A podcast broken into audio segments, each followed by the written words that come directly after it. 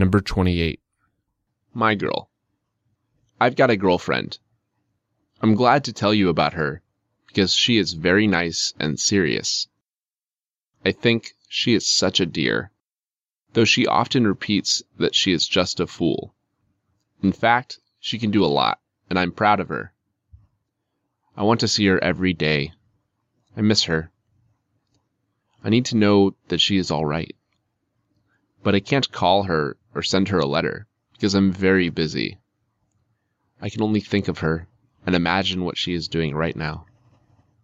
Perhaps she is having lunch now or she is still sleeping.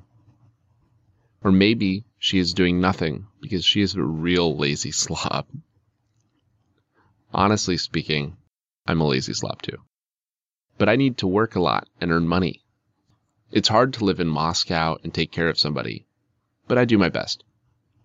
And although we often see each other, I'm thinking of her all the time. I think she is waiting for me all day long, too. And when I come home, she is happy, and I am happy too.